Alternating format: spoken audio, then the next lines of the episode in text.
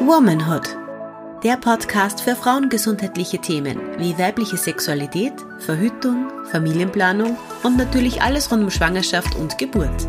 Mit Hebamme Christina Piller.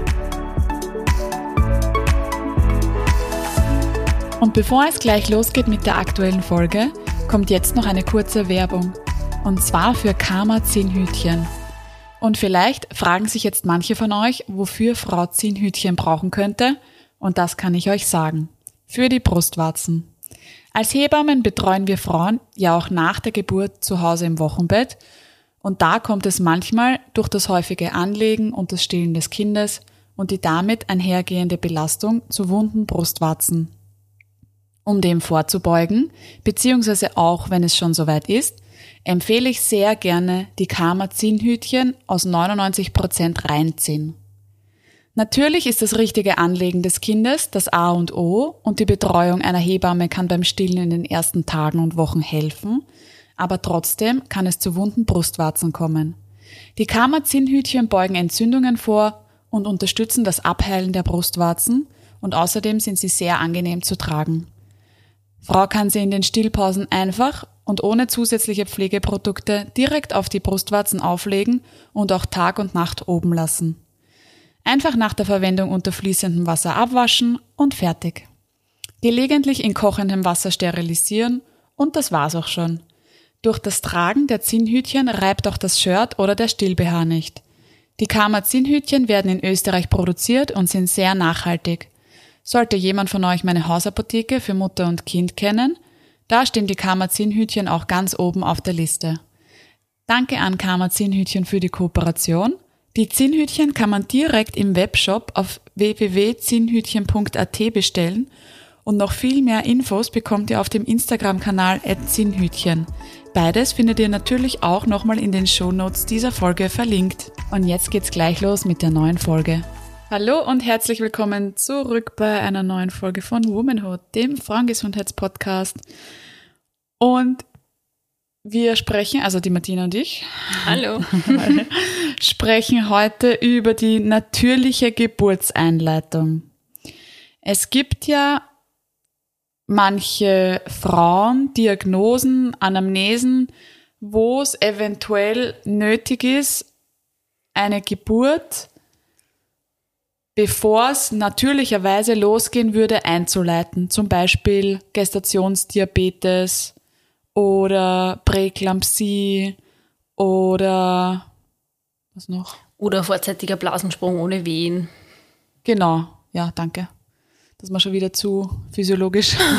naja, eigentlich. Ja. ähm, äh, und da kann man medikamentös die Geburt einleiten. Und ich finde, ganz oft fragen mich Frauen, vor allem auch bei uns dann, ähm, sie haben an dem und dem Tag die Einleitung geplant, das wird manchmal geplant. Und was sie davor, die Tage davor machen können, dass sie um diese Einleitung herumkommen. Beziehungsweise zum Beispiel wird auch eine Geburt eingeleitet an manchen Kliniken am zehnten Tag nach dem Termin oder am vierzehnten Tag nach dem Termin, so irgendwas. In den meisten Kliniken wird es, glaube ich, am zehnten Tag noch ein Termin gemacht spätestens soll es am 14. Tag noch ein Termin gemacht werden. Und dann sind natürlich Frauen am Termin, vom Termin bis zur Einleitung werden engmaschiger kontrolliert. Und da gibt's dann auch ganz viele, die sagen, ja, was kann ich tun, was kann ich natürlich tun, wie kann ich den Geburtsprozess, den natürlichen Geburtsprozess vielleicht anstupsen, wie kriege ich meinen Körper dazu, dass er natürlich Wehen produziert, noch bevor ich die medikamentöse Einleitung am zehnten Tag nach, nach dem errechneten Termin bekommen. Und da gibt's ein paar Sachen. Und was ich immer ganz wichtig finde dazu zu sagen ist, dass sollte man eine Hebamme, eine betreuende Hebamme haben, die wird einem das wahrscheinlich eh auch alles sagen, beziehungsweise einen betreuenden Gynäkologen oder eine Gynäkologin, dann sollten diese Maßnahmen, die wir hier aufzählen, gerne in Absprache mit dem betreuenden Team gemacht werden. Und was auch noch immer ganz wichtig ist zu sagen, ist, dass das alles nur funktioniert oder das nur wirksam ist, wenn der Körper bereit dazu ist. Deswegen merkt man ja auch oft bei medikamentösen Einleitungen vielleicht, die vor dem Termin stattfinden aufgrund von einem Diabetes oder so. wo der Körper einfach noch nicht bereit ist oder oft noch nicht bereit ist, merkt man ja oft, dass das länger dauert, bis das wirklich anspringt. Und bei länger reden wir von mehreren Tagen. Genau. Also es ist ganz unterschiedlich von Frau zu Frau. Manche bekommen das Medikament und haben innerhalb von zwei Stunden Wehen, manche bekommen das Medikament und haben nach drei Tagen noch keine Wehen. Und genau das ist das. Der Körper ist noch nicht bereit, der Hormonhaushalt ist noch nicht auf Geburt getrimmt. Und ich finde nur zum Beispiel, dass man diese ganzen alternativen, natürlichen Sachen ja probieren kann, bevor man zu einer medikamentösen Einleitung geht. Weil ich wäre der Meinung, wenn ich die Schwangere bin, ich habe alles probiert, mhm. ich kann mir nichts vorwerfen, unter Anführungsstrichen. Ich habe es probiert, es hat nicht geklappt. Dann ist es so, dann genau. nimmt man die medikamentöse Einleitung, genau. wenn, wenn die Notwendigkeit einer Einleitung gibt. Genau. Genau. Mm, das ist mir gerade eingefallen nur. Manche Beispiele kann man zum Beispiel jetzt nicht unbedingt machen, wenn man schon einen Blasensprung gehabt hat. Aber das können wir dann eh in der jeweiligen, beim jeweiligen Beispiel dazu sagen. Genau. Also wir haben da mal diese ganzen easy Sachen, die man wahrscheinlich so auch schon in der Schwangerschaft macht. Bewegung, spazieren gehen, Stufen steigen. Das ist alles schon einmal super, weil Bewegung in der Schwangerschaft ja allgemein gut ist. Und da soll man ja auch zum Ende hin sich weiter bewegen, wenn es möglich ist. Es gibt natürlich Frauen, die haben vielleicht Probleme mit der Symphyse oder haben Kontraindikationen gegen Bewegung.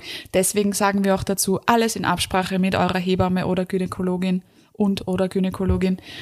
Ähm, aber wenn wir jetzt von einer physiologischen Schwangerschaft reden, die einfach zwei Tage über einen Termin ist oder drei Tage oder wie viele Tage auch immer, die gerne natürliche Maßnahmen probieren möchte, um die Geburt in Schwung zu bringen, dann gerne Bewegung, Spazieren gehen, Stufensteigen, Geschlechtsverkehr zum Beispiel. Genau, weil im Sperma vom Mann sind Prostaglandine drinnen. Das ist eigentlich der gleiche Wirkstoff wie in den Einleitungsmedikamenten, die wir verwenden in der Klinik, nur dass das natürlich in den Medikamenten viel höher dosiert ist. Genau. Aber wenn der Körper bereit dafür ist, ist es natürlich, kann das durchaus was bewirken, vor allem, weil ja beim Sex auch dazu kommt, dass man hoffentlich einen Orgasmus hat, dass einfach alles super durchblutet ist, dass das Oxytocin dazu Oxytocin, kommt, das ja genau. auch das Liebeshormon ist und auch das, das Hormon unter der Geburt. Wehenfördernd. Genau, das, das Hormon, das eigentlich die Wehen auslöst sozusagen. Ähm, deswegen, wenn der Körper bereit ist und wenn es für das Paar in Ordnung ist, go for it. Ja, wirklich. Außer bei Blasensprung muss man eben aufpassen. Bei Blasensprung ist es auch meistens so, dass wenn man eine Geburt an einer Klinik plant, dass man bei Blasensprung an der Klinik aufgenommen genau, wird. Genau, dass man stationär aufgenommen wird. Das heißt, da hat man dann auch die Privatsphäre nicht mehr. Zumindest nicht so, wie man es vielleicht wünschen wird. Nicht so, dass das Oxytocin perfekt arbeiten könnte. Was auch noch super funktionieren kann in der Schwangerschaft, da haben wir auch schon mal drüber gesprochen, äh, geburtsvorbereitende Maßnahmen wäre Akupunktur. Ja, unbedingt. Und die Martina ist ja jetzt fertig mit ihrem Akupunkturkurs. Ja. ja, es gibt ja ganz, ganz, ganz viele unterschiedliche Möglichkeiten der Akupunktur. Auch geburtseinleitende Akupunktur, also geburtsvorbereitend ist so ab der 36., 37. Woche ungefähr, einmal wöchentlich. Und dann gibt es wirklich eine geburtseinleitende Akupunktur, die auch je nach Frau und je nach Ausgangssituation ein bisschen variieren kann. Das muss man sich halt anschauen, ist das eine Frau, die vielleicht schon ein bisschen Wehen hat und die sich aber nicht gescheit einstellen wollen oder wo irgendwie der Körper gar keine Wehen produziert. Das ist immer situationsabhängig. Aber da kann man auf jeden Fall was machen mit Akupunktur. Was auch noch gibt, ist so ein Wehentee. Den gibt es oft genauso verpackt und benannt in den Apotheken. Die stellen den selber zusammen. Mhm. Ähm, da kann man ein, zwei, drei Gläser am Tag trinken, Heferl am Tag mhm. trinken und mal schauen, ob das was auslöst. Oder auch Bauchmassage, Handinnenfläche und Fußsohlenmassage mit Ölen, mit ätherischen Ölen, die natürlich bitte bei Anwendung verdünnt werden. Genau, ganz wichtig, vor allem das Nelkenöl zum Beispiel, weil das kann sehr oft Hautirritationen machen. Und bevor Sie das verwendet, probiert es vielleicht mal verdünnt auch an einer kleinen Stelle aus, weil nicht dass ihr dann allergische Reaktionen oder Hautirritationen davon habt, großflächig am Bauch zum Beispiel, erstmal an einer kleinen Stelle ausprobieren, bevor sie euch da den ganzen Bauch damit massiert. Mhm. Und da kann man sich dann auch überlegen, ähm, den Nelkenöltampon, der ähm, ist ähnlich wie jetzt, also wie wir vorher gesagt haben, beim Sex, das soll man nicht mehr machen, wenn schon der Blasensprung ähm, mhm. da war, aber man kann als so geburtsvorbereitende Maßnahme ähm, zum Beispiel ein bisschen Mandelöl nehmen und zwei, drei Tropfen, also ich würde jetzt sagen, weiß ich nicht, zwei Teelöffel Mandelöl, da reingeben, zwei, drei Tropfen Nelkenöl, wenn man es vorher irgendwo am Körper probiert hat und merkt, man verträgt es gut mhm. und man hat keine Hautirritationen davon. Und dann einen Tampon voll saugen mit dieser Ölmischung und vaginal einführen. Und wenn es nicht unangenehm ist, den eben, hast du einen Zeitraum, wie lange man den drinnen lässt? Ein paar Stunden drinnen lässt. Ich nicht ewig da einweichen ja, genau. lassen, aber auf jeden Fall ein bisschen drinnen lassen. Und das soll den Gebärmutterhals recht gut vorbereiten. Das merkt man oft, dass das dann sehr viel weicher ist und dehnbarer ist bei vaginalen Untersuchungen. Finde ich, spürt man das schon, wenn die Frauen das gemacht haben. Spart man sich vielleicht da ein paar Stunden Wehenarbeit, um den Gebärmutterhals aufzubrauchen und zu erweichen. Wenn der Körper darauf reagiert. Genau, natürlich. wenn der Körper darauf reagiert. Wie bei allen diesen Maßnahmen. Aber auch, wo es ja ein, zwei Stunden in der Eröffnung nehmen kann, wäre eben die Akupunktur oftmals. Mhm. Extrem. Das, also das merkt man auch immer extrem, finde ich, wenn die Frauen zu Beginn der Geburt sehr schnell aufgehen, also der Muttermund sehr schnell aufgeht, waren die meistens akupunktieren, geburtsvorbereitend. Ja. Oder also sehr das, oft. Das kann das wirklich ein großer Faktor sein. Ja. Also zum Beispiel bei einer Freundin von mir, die ist wirklich nach Lehrbuch aufgegangen, also jetzt nicht übertrieben schnell. Die hat eine wunderschöne Geburt gehabt, aber die war Akupunktieren und fürs Akupunktieren ist sie mir quasi zu langsam unter Anführungsstrichen in der Muttermund aufgegangen. Aber wer weiß, wie es ohne gewesen wäre. Ja, genau. Aber es war wirklich Traum. Also laut Lehrbuch. Ähm, genau, die Gewürze im Tee, die wir vorher schon angesprochen haben, die sind alle sehr weihnachtlich eigentlich, also auch die Öle. Aber das sind eben so Nelke, Zimt, Ingwer, Eisenkraut. Eisenkraut. Und es gibt ja auch Studien, dass um die Weihnachtszeit herum, wo man einfach von Haus aus sehr viel von diesen Gewürzen konsumiert, in Lebkuchen oder Kinderbunsch oder wie auch immer, dass weniger Frauen ähm, so weit über den Termin gehen, weil die Wehen schon vorher beginnen, ja. Habe ich gar nicht gesehen. Ja. Finde ich voll lustig. Ja. ja. Cool.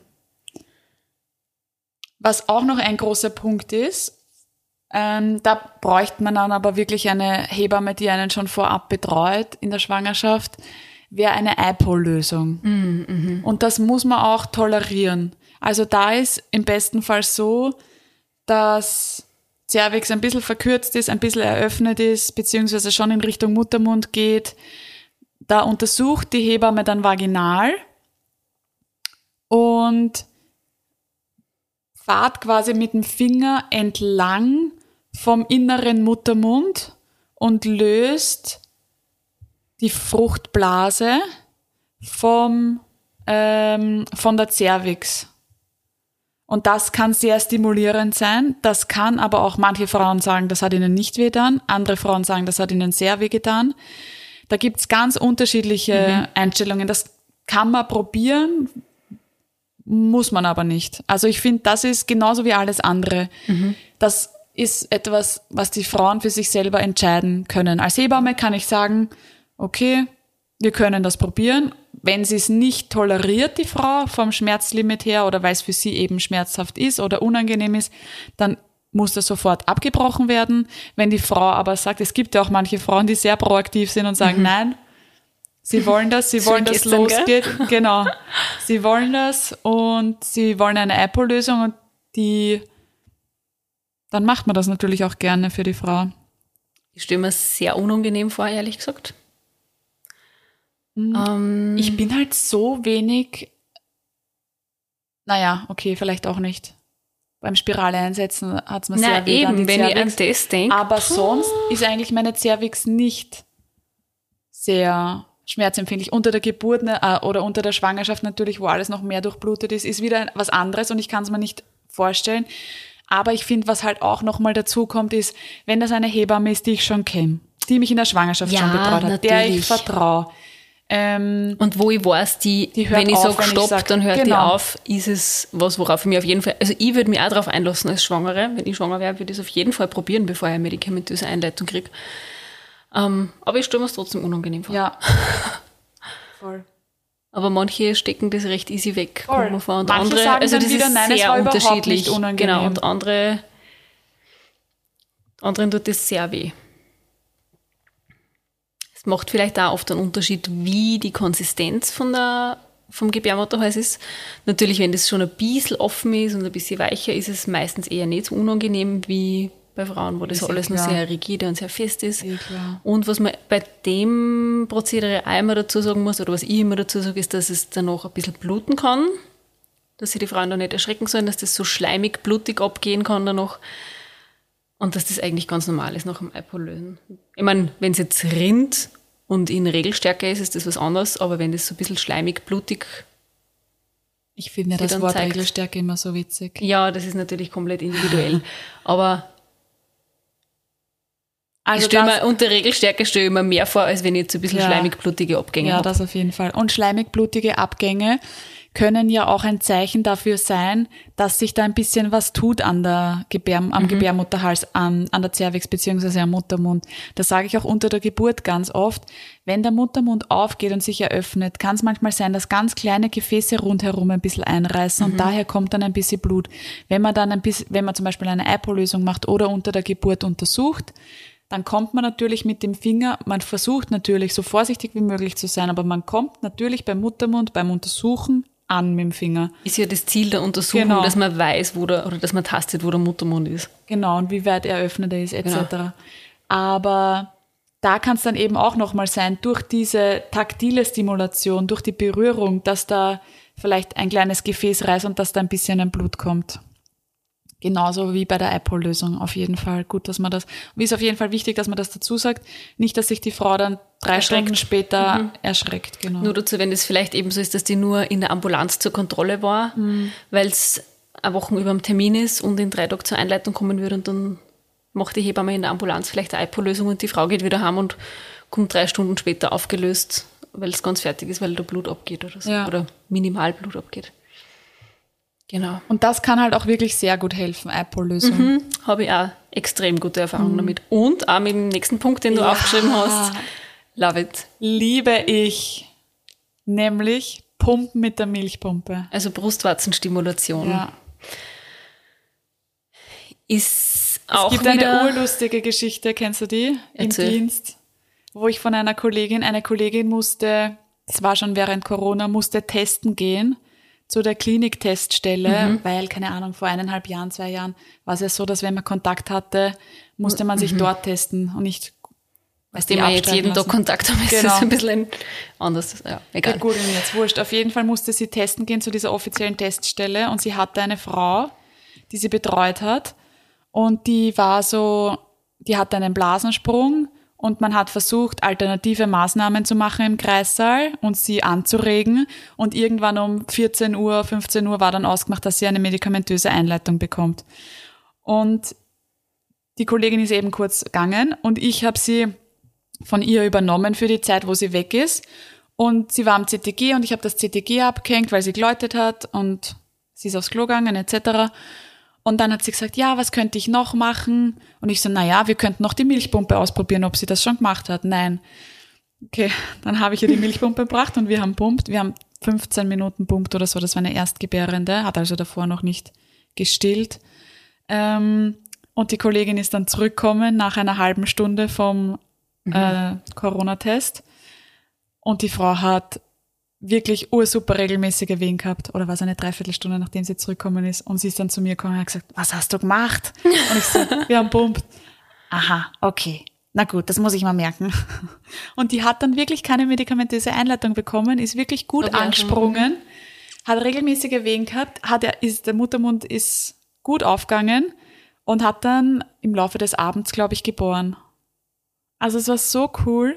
Ich habe auch schon mal so eine Geschichte gehabt, es war ein Blasensprung und halt um die und die Uhrzeit, wenn sie bis dahin nicht von selbst Wehen eingestellt haben, dann medikamentöse Einleitung und wir haben halt alles probiert. Und mit den Pumpen, kaum dass die Frau diese Pumpe an die Brust gesetzt hat, hat die bis zur Geburt alle drei Minuten Wehen gehabt. Und ich habe mir gedacht, das gibt's nicht.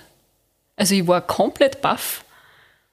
Und die hat dann auch ein paar Stunden später geboren. Ich meine, natürlich ist das dann eine Situation, wo eben der Körper bereit dafür ist. Weil er schon wo- Blasensprung genau, gehabt hat. Das, das wollte ich auch gerade sagen. Wo die Frau vielleicht sowieso in der nächsten Zeit von selbst die Wehen entwickelt Nach hätte. Blasensprung ähm, entwickeln 65 bis 80 Prozent der Frauen innerhalb von 24 bis 48 Stunden Wehen selbst. Der Genau. Körper. Die Sache ist die, dass die Einleitungen meistens schon ein bisschen früher 12 stattfinden. bis 24 Stunden nach dem Blasensprung, Genau. Um Infektionsrisiken zu minimieren. Und da ist natürlich bei beiden unseren Geschichten war es jetzt so, dass die Frau schon einen Blasensprung hatte, schon an der Klinik Der war. Körper bereit war. Aber ich finde es trotzdem natürlich für uns ein extremes Erfolge, Erfolgserlebnis und genau deswegen machen wir das ja auch, Genau. damit wir die Frauen unterstützen. Und die Frau hat sich so gefreut, dass sie eben keine medikamentöse Einleitung braucht hat, dass sie so regelmäßige Wehen gehabt hat.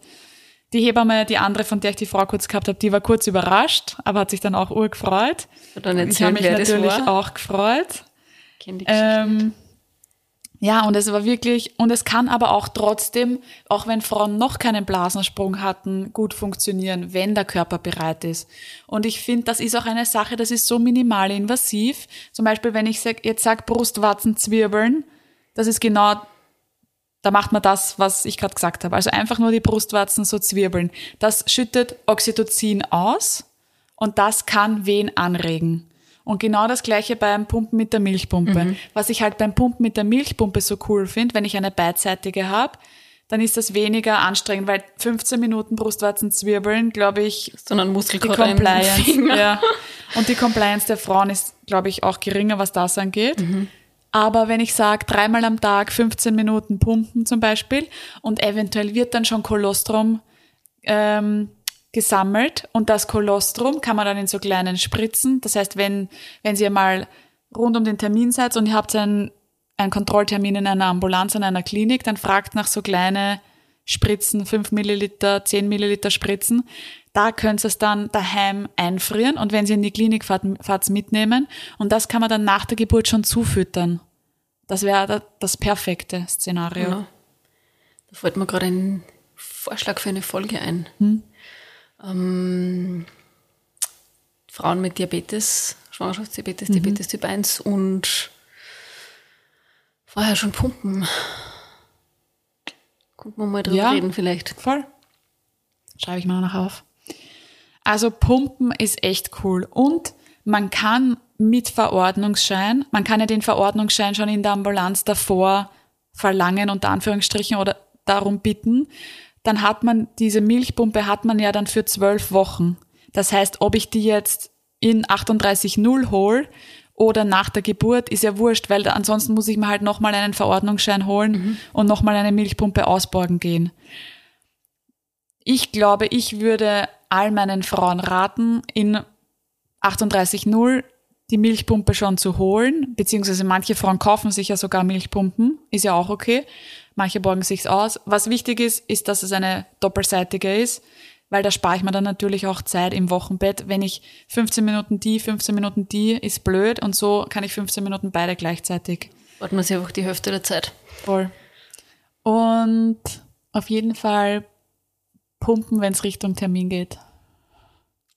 Oder eben, was auch oft sehr gut ähm, helfen kann, was wir vorher schon vom Sex geredet haben, ähm, wenn vielleicht der Partner oder die Partnerin die Brustwarzen stimuliert, weil das ja dann vielleicht nur mal eine andere Oxytocin-Ausschüttung ist, als wenn man das selbst macht. Wenn man vielleicht gerade keine Pumpe zu Hause hat oder wie auch immer, wäre das auch eine Option. Alles machen, was Oxytocin ausschüttet. Genau. Ich glaube, du wolltest noch kurz den Rizinus-Cocktail. Ah, ja, genau. Ich hätte jetzt wieder was vergessen. es gibt auch nur diesen Rizinusöl-Cocktail, ähm, den man auf die unterschiedlichsten Arten und Weisen zubereiten kann. Da gibt es unterschiedliche ich Rezepte. erfahren, dass die Martina diesbezüglich Expertin ist, weil ihre Ja. Bachelorarbeiten drüber waren. Hängen wir mal nicht an die große Glocke. Ich weiß nicht, wie gut meine Bachelorarbeiten waren. Ja, und? Aber du kannst mir jetzt Aber alle Fragen diesbezüglich ja, beantworten. Also es gibt ganz unterschiedliche Rezeptvarianten. In manchen ist Alkohol drinnen, in manchen nicht. Ich habe immer gesagt, ich würde es nicht mit Alkohol empfehlen, wobei viele sagen, dass dann die Entspannung besser einsetzt, was ich jetzt so nicht nachvollziehen kann. Ähm, also ich persönlich würde es nie einer Frau mit Alkohol empfehlen. Man kann es genauso auch zum Beispiel zwei Löffel Rizinusöl in der Pfanne erhitzen und sehr Eierspeis machen damit, dann mhm. schmeckt es angeblich nicht so grauslich. Ich habe es noch nie das, probiert. Das mache ich auch, also das empfehle ich auch. Ähm, auf jeden Fall ist der Gedanke dahinter, dass das Wehen anregend sein soll, unter anderem, weil es einfach auch die Darmperistaltik anregt. Also das ist oft ein bisschen milde ausgedrückt. Ich glaube, es macht bei sehr vielen, nicht bei allen, aber bei sehr vielen extremen Durchfall. Mhm und kann auch sehr oft Übelkeit und Erbrechen auslösen. Deswegen ist, sage ich immer, das ist wirklich so die letzte, der letzte Punkt, den ich machen würde, wenn ich die medikamentöse Einleitung auf jeden Fall umgehen will. Mhm. Dann würde ich es, glaube ich, schon ausprobieren. Sonst würde ich es ehrlicherweise eher nicht empfehlen. Es ist laut Studienlage bei Erstgebärenden nicht wirklich effektiv, eher bei Mehrgebärenden. Und man muss halt immer im Hinterkopf haben, dass es halt extrem darauf ankommt, wie man darauf reagiert was man halt natürlich vorher nicht weiß. Aber es kann halt schon sein, wenn man jetzt wirklich starken Durchfall hat und vielleicht sich sogar übergeben muss, dass das einfach, bevor die Geburt beginnt, schon einmal extrem auslaugend ist. ja. Man dehydriert ist von vornherein. Mhm. Unter der Geburt man sowieso noch zusätzlich dehydriert durch mhm. dieses ganze Wehen, Veratmen, wahrscheinlich zu wenig trinken und so weiter. Ähm, und dann eben die Wirksamkeit gerade bei Erstgebärenden eigentlich nicht gegeben ist muss man sich gut überlegen. Es gibt auf jeden Fall, wie gesagt, Studien dazu, dass es effektiv ist bei Mehrgebärenden. Ich bin sehr vorsichtig mit der Empfehlung und mache es wirklich nur, wenn ich, wenn die Frauen mich auch darauf anreden und wenn ich das Gefühl habe, das könnte funktionieren. Und wenn sie mehrgebärend sind.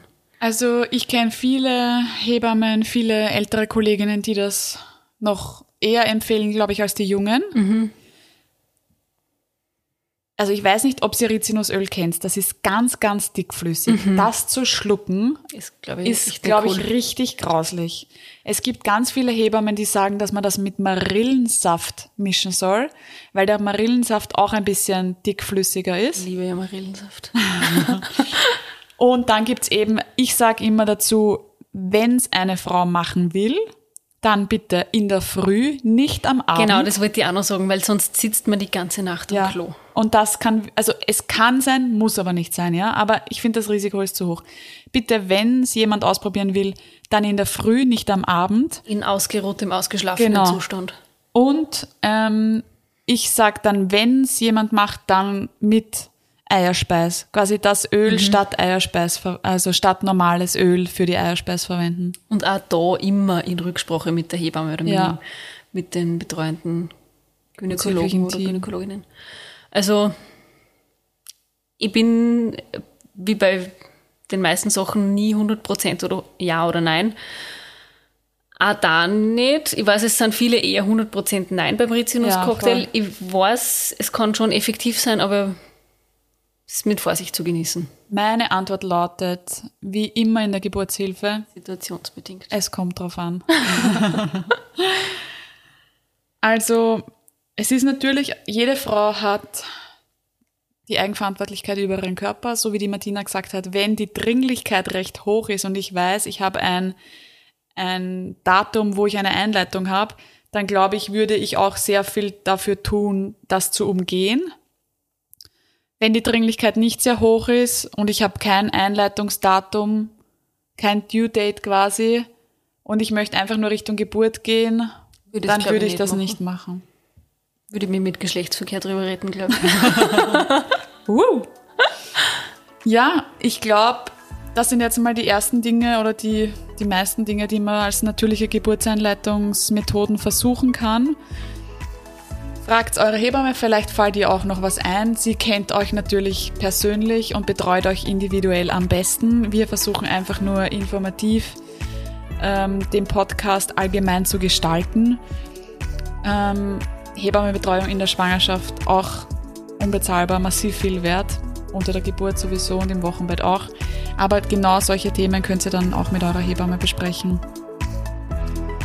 Wir sagen Danke fürs Zuhören Dankeschön. Hoffentlich war wieder was Informatives, Hilfreiches dabei. Und wir freuen uns aufs nächste Mal. Genau. Tschüssi. Ciao. Dieser Podcast wurde produziert von WePoddit.